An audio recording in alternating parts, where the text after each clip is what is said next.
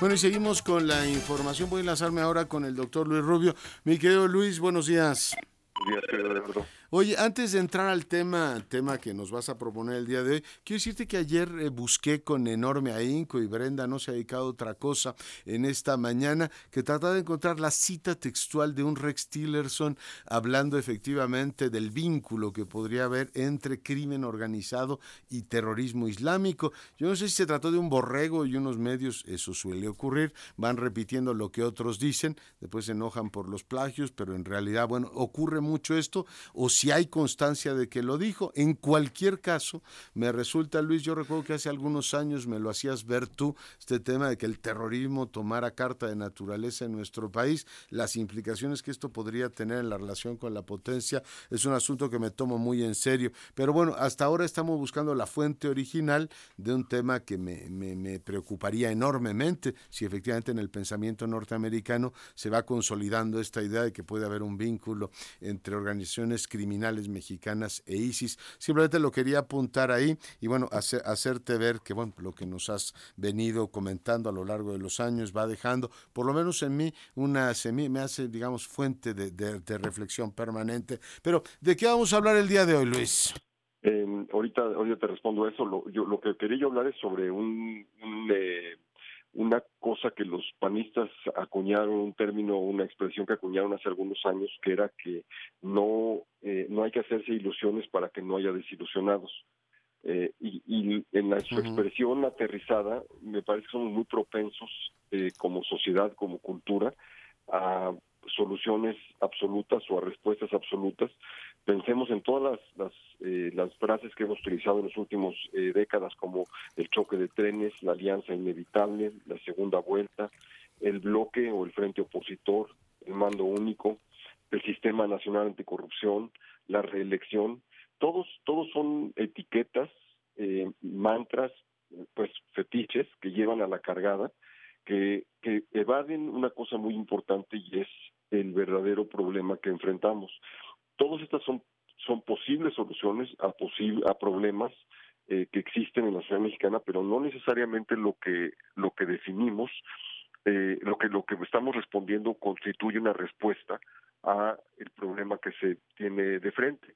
A mí me parece que el problema de fondo más fundamental, independientemente de la respuesta que se dé, es que no hay disposición, eh, no hay razón para que quienes detentan el poder, quienes ostentan el poder en México, cambien eh, su, su, eh, su razón de ser, porque no hay nada, de, porque no, no tienen una presión, no enfrentan una presión realmente seria e importante para poder modificar esto. Y entonces lo que hemos hecho es construir estos mitos estos fetiches, digo, para evitar enfrentar los problemas de fondo. Entonces, la, reelección fue fascinante hace un par de años, se aprobó la reelección, a empezará a funcionar a partir de la, siguiente vuelta.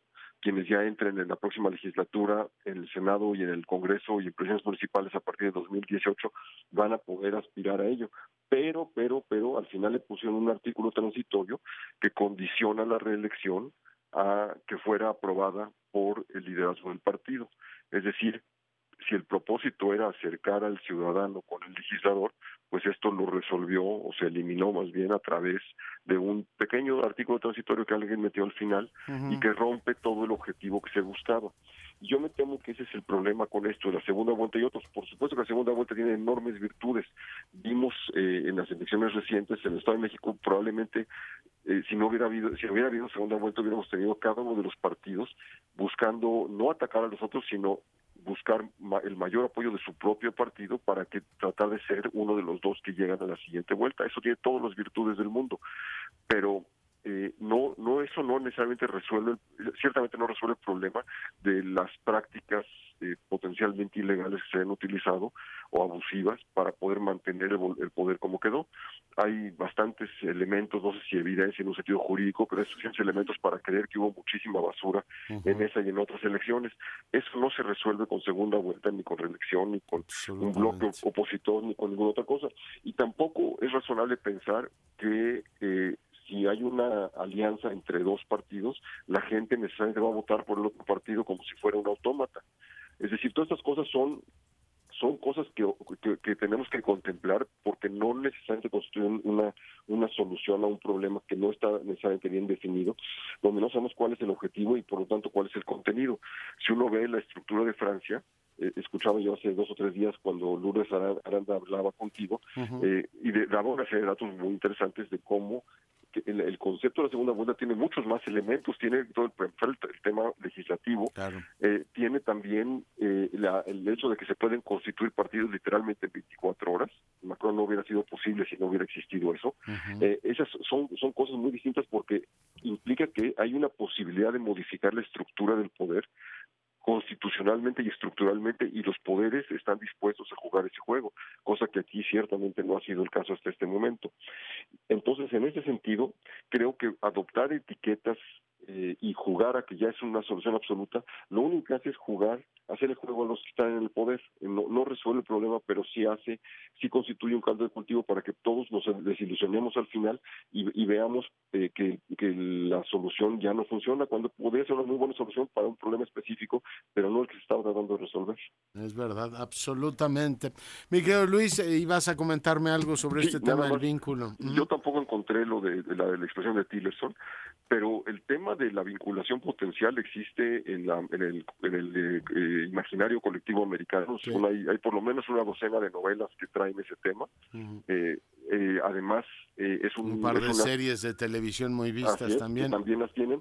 Y, más interesante es que hay la, si uno va a la cárcel eh, migratoria que hay en cerca de Tapachula, se encuentra una barbaridad de nacionalidades, muchas de las cuales son de interés muy importante para el gobierno americano, porque si pueden o no ser personas eh, con intenciones terroristas, pero el gobierno mexicano ha sido absolutamente cuidadoso de que ninguno de esos pase.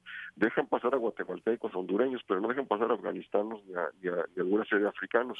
la, última vez que yo estuve ahí me decían que había más de eh, 20 personas de nacionalidades que no eh, las que no tenían ni siquiera un idioma en común para poder comunicarse con ellos. Mm. Y había algo así como setenta y tantas nacionalidades eh, en, en, este lugar. Ah, Entonces, el, el, yo no sé si hay un vínculo o no, pero el gobierno mexicano ha estado eh, haciendo su chamba en eso y ese es un tema que ahora en el contexto de la, de la relación transaccional que estamos eh, desarrollando con los americanos, es un tema que ellos deberían entender con mucho cuidado. Mm.